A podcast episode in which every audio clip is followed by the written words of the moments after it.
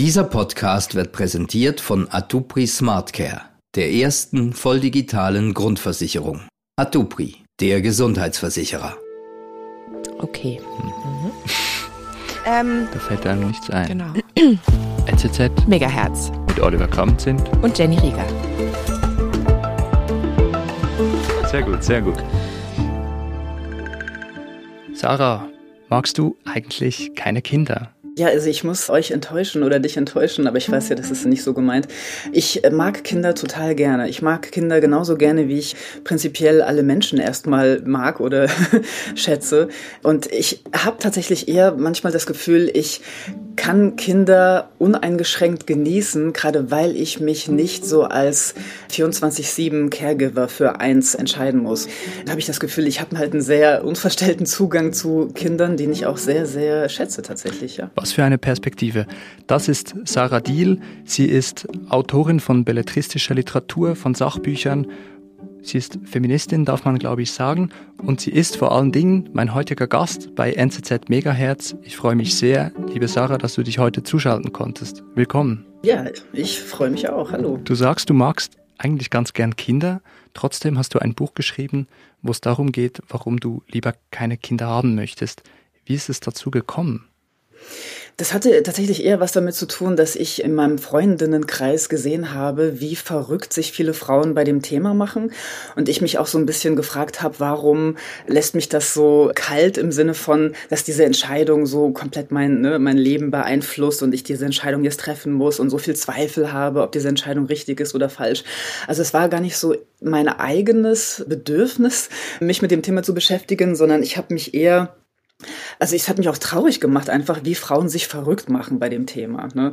Und inwieweit sie auch sich total, ja, so ein Gefühl haben, ihr, ihr Zugang dazu, was sie wirklich wollen, ist total verstellt von so vielen eben ne, Problemen in den Rahmenbedingungen, Problemen in der Lebensplanung, Ängsten, Sorgen, dass man so keinen, ich sag mal, keinen intuitiven Zugang mehr zu diesem Thema findet. Und deswegen hatte ich dann das Bedürfnis mal, das auch historisch und kulturwissenschaftlich so ein bisschen aufzudröseln. Was hat es eigentlich auf sich mit diesem Bild der Mutter, dem Bild, dass alle Frauen Kinder wollen, dieser Folgerichtigkeit, die da auch biologisch hergestellt wird, wo kommt das eigentlich her? Ähm, um das mal wirklich aufzudröseln, damit Frauen auch so ein bisschen Distanz davon haben können.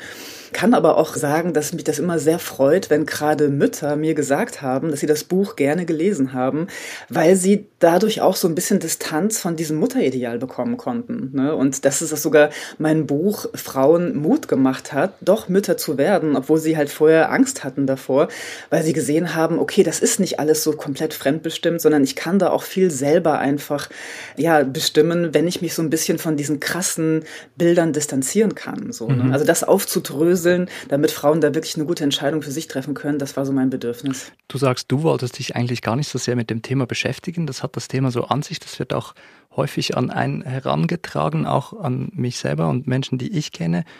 Wie war das denn bei dir? Hattest du einfach überhaupt gar kein Interesse an dem Thema oder war für dich einfach immer schon klar, lieber keine Kinder und damit ist die Sache gegessen?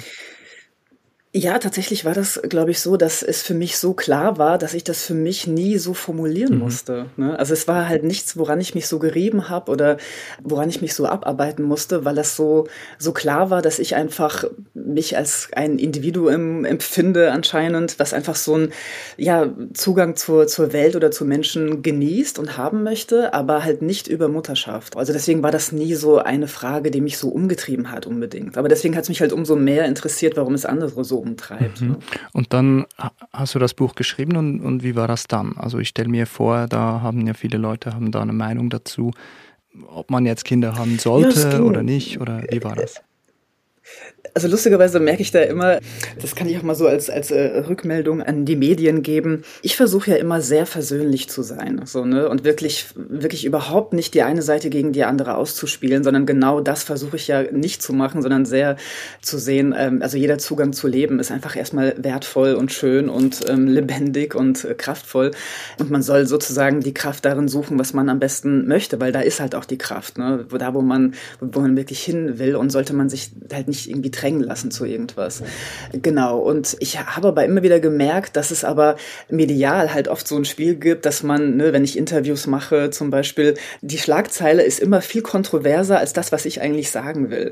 Also das, das Schlimmste war, als ich mal wirklich in so einer es war dann Lokalpresse, aber ich habe das auch von, von sehr großen überregionalen Zeitungen schon erlebt, dass da auf einmal stand, Kinder, nein, danke, Interview mit Sarah Deal. Und darüber habe ich mich wirklich geärgert, weil ich halt, ich äh, mühe mich so ab, ne? genau dieses, diese, diese Konflikte so nicht ähm, darzustellen und dann, ja, versuchen aber Printmedien natürlich, weil sie Aufmerksamkeit wollen und so, ne, die unterminieren halt sämtliche Versuche, so total versöhnlich zu sein, weil sie immer eher Krawall haben wollen wegen Auflage. Das ist, klar, ne? ja. das ist halt wirklich auch das ist echt anstrengend irgendwann. Ne? Also vor allem, wenn es dann, das fällt mir halt auch auf, wenn es zum Beispiel ähm, hinter einer Paywall ist, dann ist das ja das Einzige, was die Leute sehen von mir. Und dann ist das schon ärgerlich, weil die ne, verbinden dann ja meinen Namen mit so einer Aussage, die ich gar nicht getroffen habe und die auch nicht in meinem mhm. Sinne ist. So, ne? Aber ich muss sagen, ich habe wirklich relativ wenig Hate-Mail oder dergleichen bekommen. Also manchmal gibt's halt schon Männer, ne, die äh, das nicht, glaube ich, nicht ertragen können, wenn Frauen so total unabhängig von ihrer Biologie ihr Leben gestalten gestalten wollen und dann immer dieser Vorwurf kommt, du kannst nicht glücklich sein, so, ne? Also diese, diese Haut drauf Argumente, die dann immer auch einen so treffen sollen, so emotional treffen sollen, ne? Das habe ich schon noch erlebt. Aber es hielt sich wirklich zurück. Aber ich glaube, das liegt halt auch daran, dass ich wirklich versuche, eben sehr versöhnlich zu sein und wirklich sehr ausgewogen, sehr balanciert diese Perspektiven zu betrachten. Ja, über die Männer, glaube ich, müssen wir dann unbedingt später noch reden. Die sind ja auch ganz interessant und haben einen sehr, wie ich finde, interessanten Stellenwert in, in deinem Buch auch. Ich finde Männer auch hochinteressant. Bleiben wir erst aber noch bei den Kindern, nicht bei den Männern. Du sagst das richtig, gegeneinander ausspielen ist so ein Stichwort. Du schreibst das auch tatsächlich in deinem Buch mehrere Male, dass du das gerade nicht machen möchtest. Aber es scheint doch irgendwie ein Thema zu sein, wo, wo es irgendwie wenig Schattierungen gibt, wo es irgendwie so ganz, ganz starke Meinungen gibt, die aufeinanderprallen. Warum eigentlich? Man könnte ja denken, ob Sarah Deal Kinder kriegt oder nicht, ist ja Privatsache. Es ist Privatsache, aber ich glaube, man sieht es immer noch eher als so ein öffentliches Gut, was Frauen machen, weil Frauen eben ne, für diese Reproduktion zuständig sind und da Entscheidungen treffen können und auch für die Reproduktionsarbeit, auf die unsere Gesellschaft einfach basiert und auf die unsere Gesellschaft auch Zugriff haben möchte. Und ich glaube, deswegen ist wirklich, haben wir so das Gefühl, wir dürfen so Zugriff auf die Frau haben. Wir dürfen das kommentieren, was sie macht macht. Wir dürfen das beurteilen, was sie macht, weil unsere Gemeinschaft auch sehr davon abhängig ist, ne? aber in gewisser Weise eben auch abhängig gemacht wurde. Also das ist ja auch wirklich ein, ein Teil unserer, unserer Konzept von Gesellschaft, dass wir auf eine Frau uns verlassen wollen, die eben die ganze Fürsorgearbeit macht, die für das Soziale zuständig ist, ne? damit das eben gesamtgesellschaftlich auf die Frauen als unbezahlte Arbeit abgeschoben wird. Und ich glaube, da gibt's halt so ein großes Unbehagen. Was ist, wenn die Frauen auf einmal wirklich machen, was sie wollen und eben nicht mehr ihre Bedürfnisse unter die Bedürfnisse anderer stellen? Weil das ist, glaube ich, immer noch extrem zentral, trotz ne, Frauenbewegung und Frauenemanzipation in unserem Frauenbild. Frauen sollen eher für die Bedürfnisse anderer da sein, als für ihre eigenen Bedürfnisse. Und das ist, glaube ich, auch wirklich sehr internalisiert von Frauen, weshalb es für Frauen so mit Scham und Schuldgefühlen auch aufgeladen ist, einfach ihren eigenen Bedürfnissen und Gelüsten nachzugehen und nicht immer nur danach zu schauen, wie geht's anderen, ne, bin ich für das Soziale da, kümmere ich mich um andere genug, ne, gebe ich mich her, um eben Kinder zu bekommen, auf die ich vielleicht gar nicht so ähm, Lust habe, aber das ist nun mal mein Lebenssinn. Also das sind schon Bilder, die auch sehr in Frauen noch arbeiten, aber auch in uns allen. Und deswegen gibt's dann wirklich diese Empörung darüber, wenn Frauen nicht mehr klaglos und selbstlos diese Rolle einfach übernehmen. Ich glaube, das ist das eine. Und das andere ist sicherlich auch, dass wir halt schon an diese Frage, wie kreieren wir Gemeinschaft, wie leben wir mit anderen zusammen, und eben auch ne, biologische Fortpflanzung, dass wir daran einfach sehr krasse Sinnfragen einfach gekoppelt haben und dann immer diese diese Frage ist, okay, wo ist der Sinn des Lebens, wenn man das so macht oder anders macht, so ne? Und da gibt es, glaube ich, auch ja manchmal von Leuten das Bedürfnis leider die andere Seite abzuwerten, weil sie auch vielleicht Ängste haben, dass das andere Konzept ihr Lebenskonzept abwertet. Ne? Mhm. Und das ist halt auch genau das, wo ich mir halt sozusagen den den Mund fusselig rede weil ich halt tatsächlich durch und durch Pluralistin bin und wirklich denke, eine lebendige Gesellschaft lebt davon, dass wir unterschiedlich sind. Und ich würde mal sagen, ich als kinderlose Frau habe eben noch mal ganz andere Ressourcen und Kompetenzen, mich woanders einzubringen. Das haben auch zum Beispiel sehr viele Frauen in meinem Buch als Interviewpartnerinnen gesagt. Also ich bin eigentlich viel lieber in der Lage, mich woanders zu engagieren für andere Leute, als jetzt nur zu Hause bei einem Kind zu sitzen, wo meine Ressourcen draufgehen. Und damit will ich aber auch überhaupt nicht sagen, dass das dann eine schlechtere Entscheidung wäre, eben bei einem Kind zu Hause zu sein, sondern das ist halt wirklich die Frage, wo habe ich am meisten Stärke, ne? wo ist mein Talent und dem sollte ich nachgehen. Mhm. Jetzt gibt es aber trotzdem Leute, auch Frauen, würde ich mal sagen, die würden behaupten, das stimmt ja nicht, die Frauen sind ja frei. Wir hatten ja jetzt seit den 70er Jahren Emanzipationsbewegungen und, und jetzt kommst du und sagst, nein, die Gesellschaft erwartet das, dass Frauen Kinder in die Welt setzen.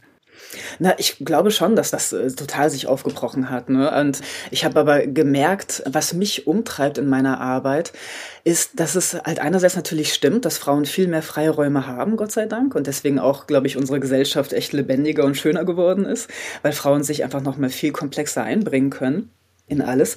Aber ich glaube, dass ich sag mal, dass patriarchale Denkweisen sich ja auch immer wieder gerne neu erfinden, um diese Freiräume Frauen auch madig zu machen. Also mein Punkt ist, glaube ich, eher, ja, diese Freiräume gibt es. Aber welche Bilder haben wir immer noch, damit Frauen diese Freiräume nicht, nicht wirklich nutzen oder sich nicht trauen, die wirklich zu nutzen? Und da ist dieses Mutterideal total zentral, weil das eben mit Schuld- und Schamgefühlen aufgebaut ist und weil da mittlerweile halt so ein krasser Perfektionismus auch einfach ist, der den Frauen wirklich die Luft zum Atmen nimmt. Also ich kenne wirklich einige Frauen, die sagen, ich würde vielleicht sogar Kinder haben wollen, aber ich habe so eine Angst vor diesem perfektionistischen Mutterideal. Ich traue mir das nicht zu, weil ich kann, unter dieser Perspektive kann ich ja, das kann ich nur falsch machen, ne? also egal was ich mache. Und dass so sehr die psychologische Entwicklung eines Kindes abhängig gemacht wird davon, wie selbstlos eine Frau sich verhält ne, und sozusagen alles gibt, alles stehen und liegen lässt, ihre eigenen Bedürfnisse überhaupt nicht mehr sieht, weil sie nur noch darauf fokussiert sein muss, dass es einem anderen Kind in seiner psychologischen Entwicklung gut geht. Ich glaube, das bricht gerade vielen Frauen echt das Genick, ja. Und ist genau der Grund, warum Frauen eben nicht in der Lage sind zu sagen, hey, ich will 50-50 Care Work, ich will ne, bessere Arbeitsbedingungen, ich will mehr Zeit für mich, auch wenn ich Mutter bin ich will auf meine, auf meine Bedürfnisse achten können. Das wird Frauen wahnsinnig schwer gemacht. Und das ist, glaube ich, ne, also so rum, so von hinten funktioniert mhm. das mittlerweile eher. Ne? Ist das eine der Missionen deines Buches, dass du da, ich sage jetzt mal in Anführungszeichen, Aufklärungsarbeit leistest, damit die Frauen nicht in diese, du schreibst das Wort mehrere Male, Kinderfalle unvorbereitet tappen? Ja, auf jeden Fall. Also ich glaube, dass das sehr hilft, da so eine Metaebene herzustellen, wo Frauen wirklich mal so Distanz haben können von diesen ganzen hoch emotionalisierten Bildern und wirklich sagen können, ah, okay, so funktioniert das. Und deswegen war es mir auch ein Anliegen, dass man das wirklich auch ein bisschen praktischer bearbeitet. Und ich habe ja sehr viele Anfragen bekommen nach dem Buch, um ja, das wirklich in, in einem Seminar oder Workshop, dem mal wirklich auf den Grund zu gehen, ob man wirklich Kinder haben will oder nicht. Und ich habe das dann nicht gemacht, weil ich halt selber keine Therapeutin bin und das so ein bisschen anmaßend gefunden hätte, diesen Aspekt, der ja auch sehr wichtig ist, also diese ganzen biografischen Aspekte, dafür bin ich halt nicht ausgebildet, sondern bin halt eher Kulturwissenschaftlerin so, ne? Und dann habe ich mich aber vor zwei Jahren mit einer Therapeutin zusammengetan und wir haben ein Seminar entwickelt. Das heißt, will ich Kinder? Fragezeichen oder die Kinderfrage. Und da können Frauen klären, ob sie Kinder haben wollen oder nicht. Und das Schöne ist halt auch, also ich bin halt eher, ne, komme eher aus den Kulturwissenschaften, sie ist Therapeutin, sie ist Mutter ich nicht. Also wir bringen diese ganzen Aspekte einfach sehr schön zusammen und haben da jetzt seit zwei Jahren so ein Seminar entwickelt, ähm, das es mittlerweile auch online gibt, weil ja nicht alle nach Berlin kommen können, das sehr hohen Zuspruch bekommt und die Frauen auch echt sehr glücklich sind, weil das war uns auch sehr wichtig, dass da wirklich Frauen kommen, die in beide Richtungen tendieren, sodass die sich auch gegenseitig zuhören können und wirklich auch alle Fragen schamlos stellen können. Hm. Und das sind immer total schöne Wochenenden, die wir da zusammen verbringen. Wir sind gleich zurück. Den Gang zur Arztpraxis können Sie sich jetzt sparen. Denn mit SmartCare von Atupri sind digitale Arztkonsultationen so persönlich wie vor Ort. Berechnen Sie noch heute Ihre Prämie für die erste volldigitale Grundversicherung unter atupri.ch/smartcare. Du hast am Anfang gesagt, dass das Thema Kinder ist irgendwie in einem gewissen Alter, vor allem bei Frauen, fast allgegenwärtig. Wenn es jetzt aber noch so Seminare und Kurse gibt, wo man herausfinden kann, möchte ich gern Kinder haben, das wird dann nicht weniger, oder?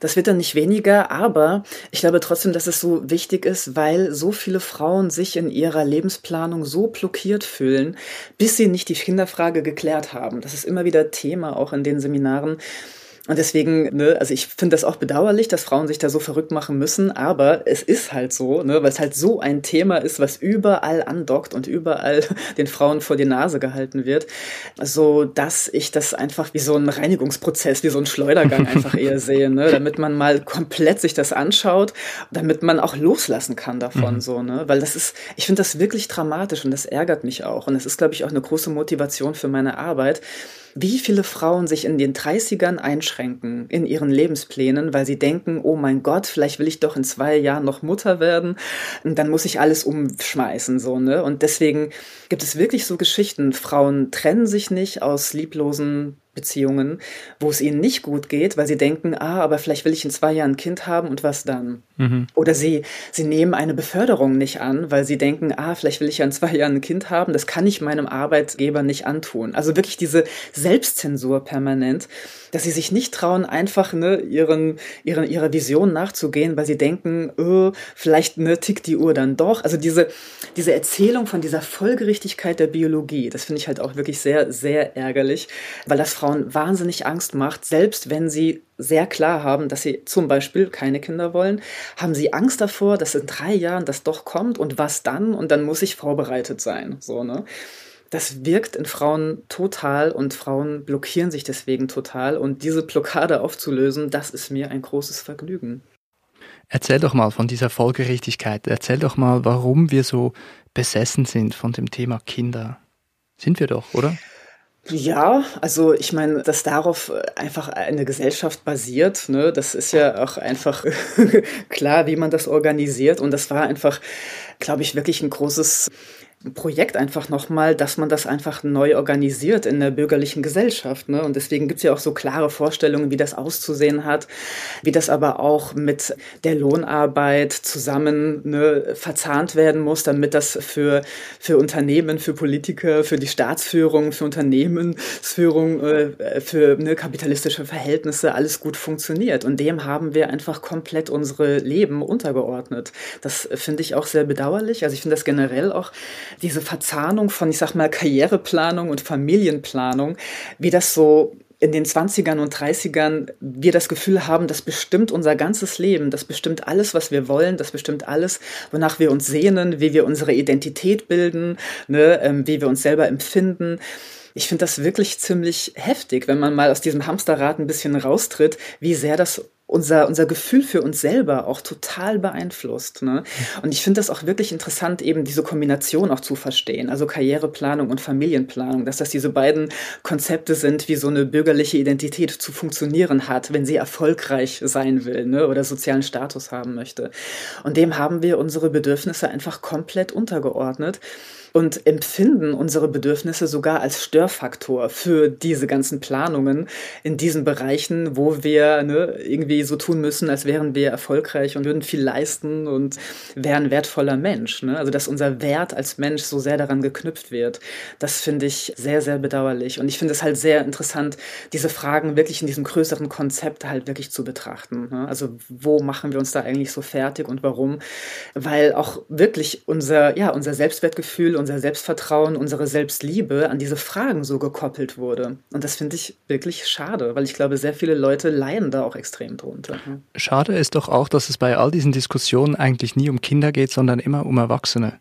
Es gibt ja diese Vorstellung des Wohles des Kindes, aber darüber redet man ja dann nicht. Man unterhält sich ja nicht darüber, wäre es fürs Kind gut, wenn wir das so oder so machen würden, wäre es fürs Kind besser, wenn wir das anders machen würden, sondern wir reden ja immer von uns, von uns selber, von wie organisieren wir uns, was ist meine Karriere, wo man ja schon sagen könnte, wenn man schon Kinder in die Welt setzen möchte, dann ja, sollte es ja um die potenziellen Kinder dann gehen, nicht? Ja, also ich denke schon, dass das ein Thema ist, aber halt vor allem gerne, um Leuten Schuldgefühle zu machen, ne? dass sie eben in diese Strukturen reingehen, weil nur so sei das Kindeswohl gewährleistet, so ungefähr. Ne? Es gibt dann eine klare Vorstellung davon, was eben auch aus dieser Idee, dass Kleinfamilie das Beste sei, was sich äh, auch, das sagen auch mittlerweile viele Psychologen, Kinderpsychologen, nicht unbedingt der Fall ist, ne? weil gerade da viel zu wenig Bezugs Bezugspersonen im Grunde sind, weil das Kind hat, glaube ich, auch nicht so viel davon, wenn nur eine Frau zu Hause sitzt, der es nicht gut geht, die überfordert ist in der Care-Arbeit und unterfordert in ihrem eigenen Leben, weil sie einfach alles auf Mutterschaft fokussieren musste.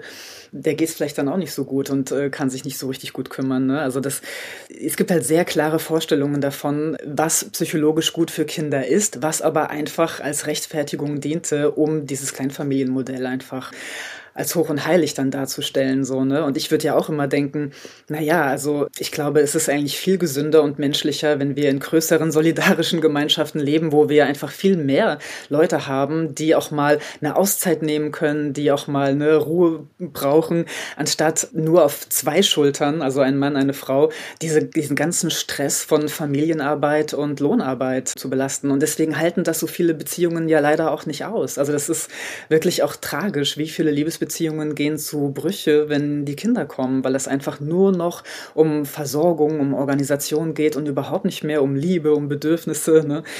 Also von daher würde ich sagen, es geht schon um die Bedürfnisse von Kindern. Das wird aber meistens einfach besprochen, ja, in gewisser Weise auch um Leute zu erpressen. Ne? So, und eben mhm. nicht, nicht neue Konzepte auszuprobieren, weil das ja alles schlecht wäre fürs, fürs Kindswohl. Wobei mittlerweile aber ich glaube, jeder Pädagoge sagen würde, dass eben mehrere stabile Bezugspersonen eigentlich total super sind. Ne? Also das lustigerweise hat da ja niemand was dagegen, wenn man sagt, Oma und Opa kümmern sich ums mhm. Kind. Aber wenn man irgendwie in sozialen Elternschaften mit Freunden zusammenkommt, dann sagen auf einmal alle, oh, das ist vielleicht nicht gut. Ne? Mhm.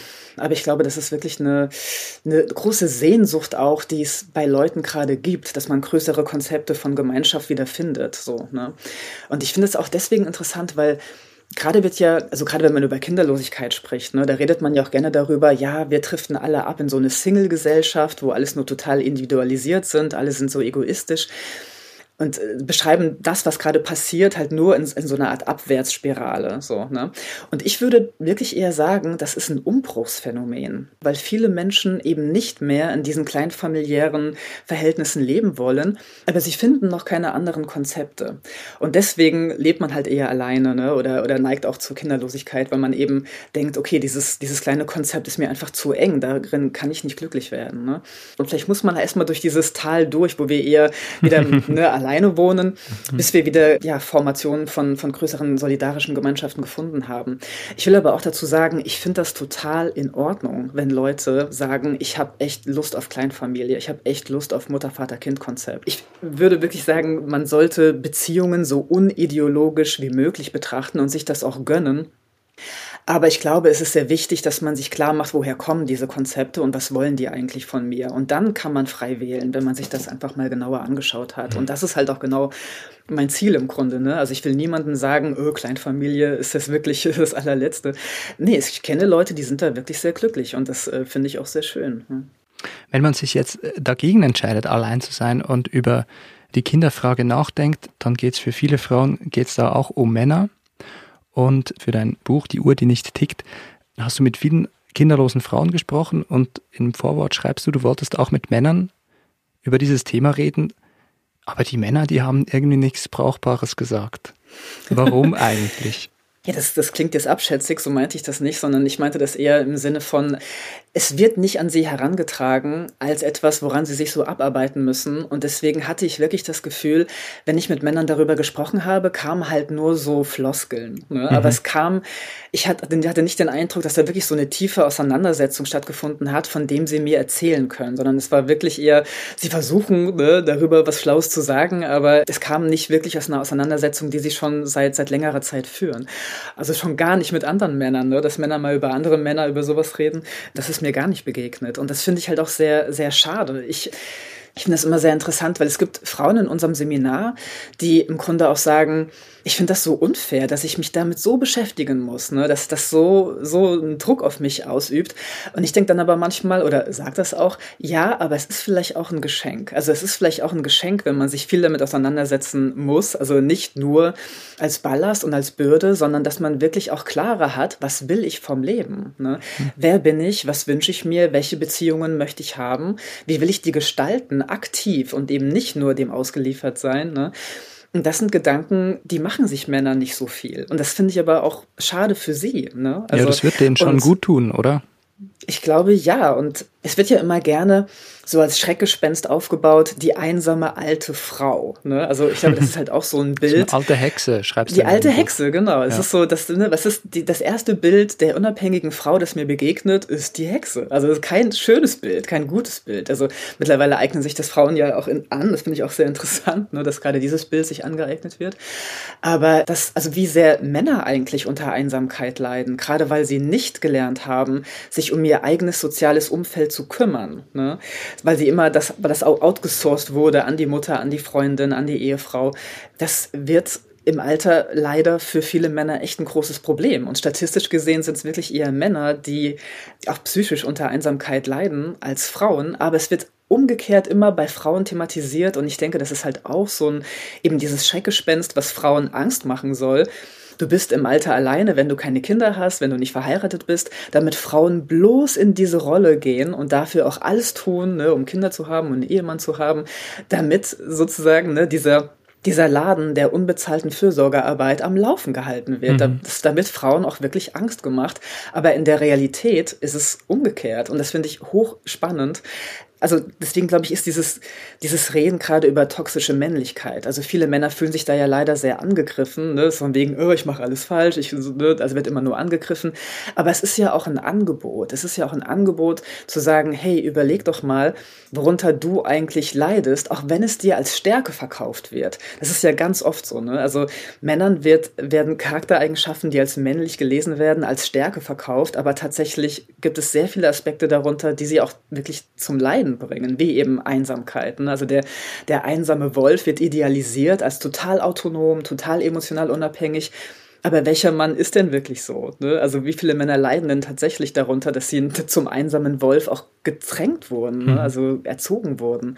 Und da wünsche ich mir wirklich auch mehr Auseinandersetzung von den Männern untereinander, ne, dass sie da eben nicht ausarten in Ressentiments gegen Frauen, ne, weil, weil eben jetzt diese Männlichkeitskonzepte so hinterfragt werden, sondern dass sie wirklich das als Angebot sehen, hey ja, wie kann ich eigentlich ein befriedigenderes Leben führen mit anderen Menschen zusammen, ne, unabhängig von so Hierarchien und Machtkonstellationen, wenn ich diese Männlichkeitsbilder auch mal hinterfrage, die mir als Stärke verkauft werden, aber die vielleicht gar nicht so geil sind. Ne? Mhm. Ja, gar nicht. Also ich meine, also mir ist es auch schon begegnet, dass Frauen zu mir gesagt haben, ja, du brauchst dir diese Kinderfrage ja gar nicht so ernsthaft zu stellen, weil ja, du kannst ja mit, mit 60 noch ein Kind potenziell haben.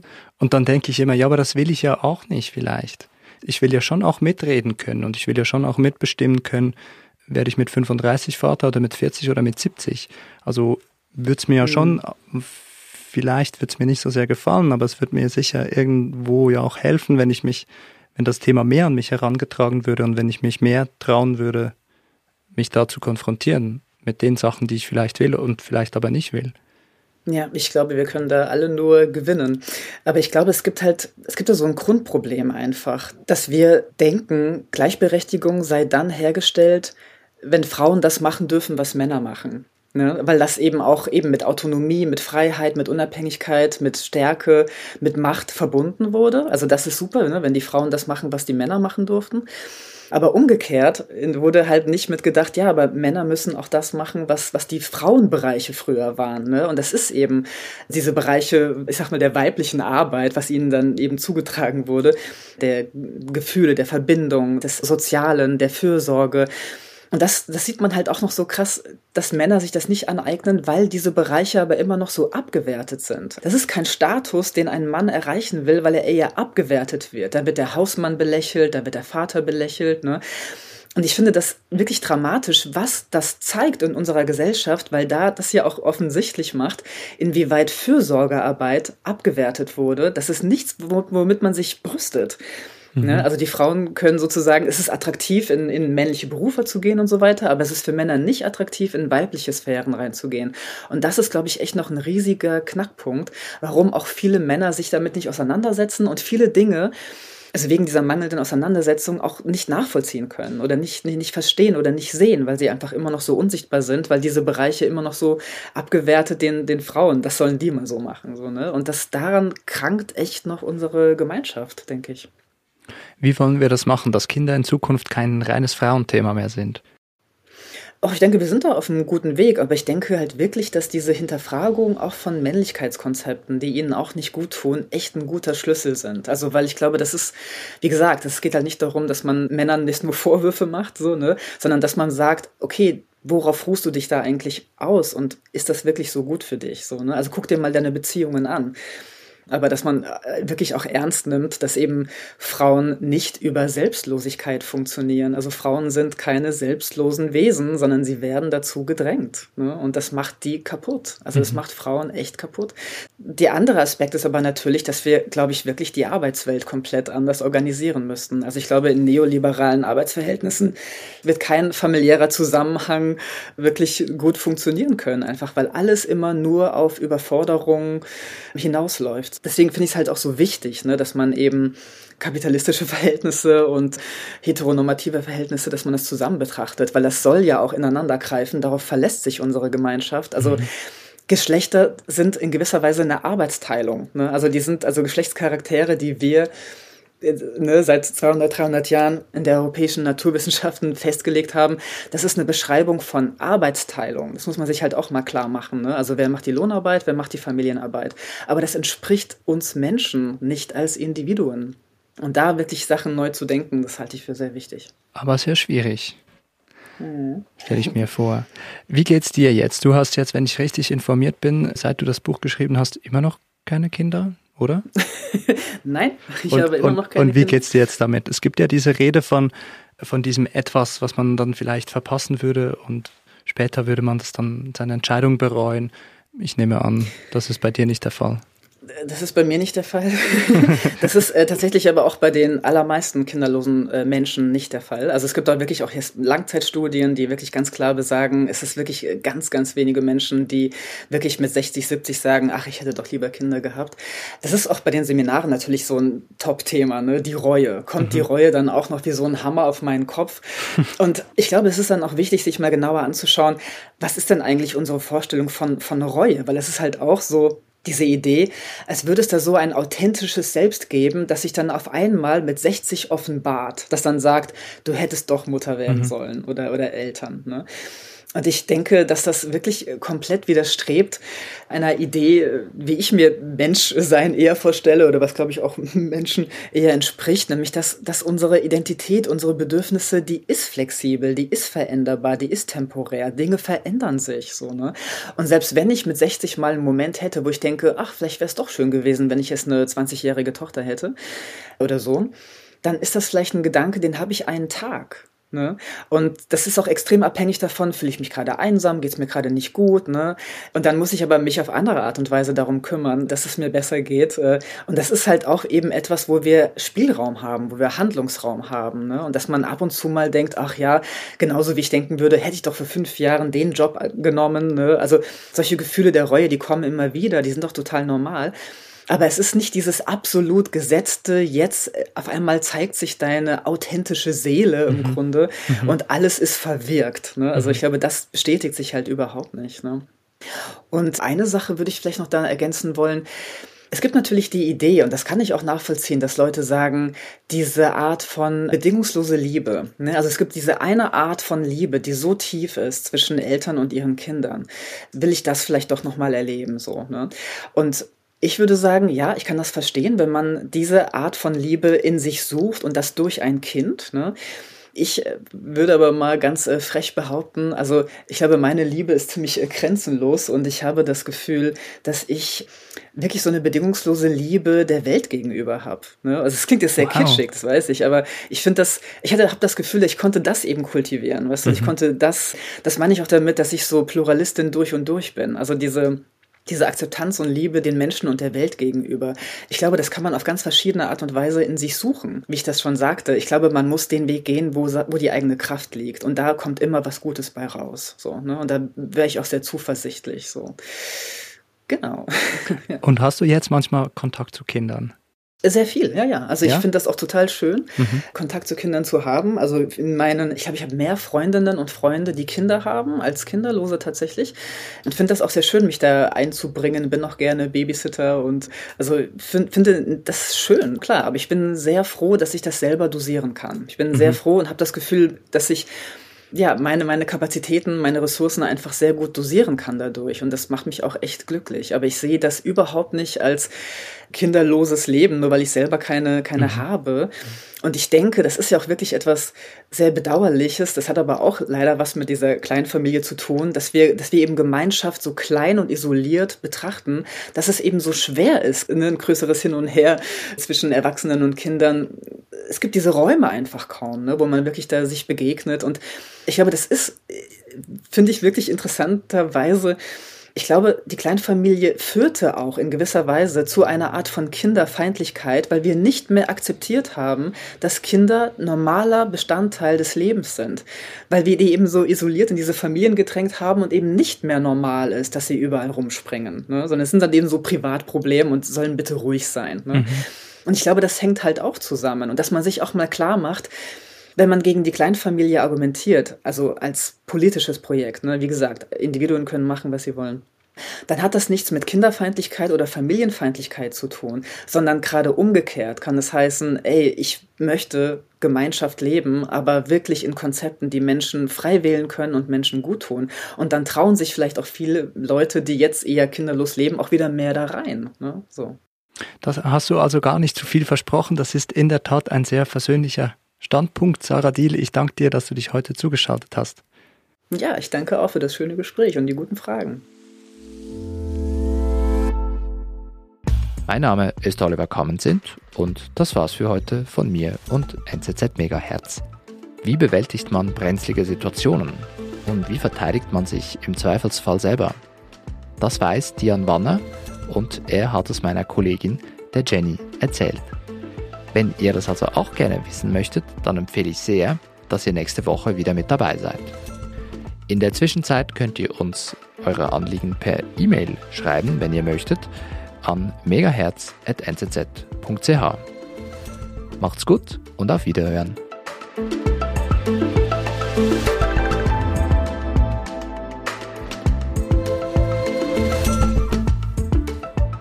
Podcast like it's 1999.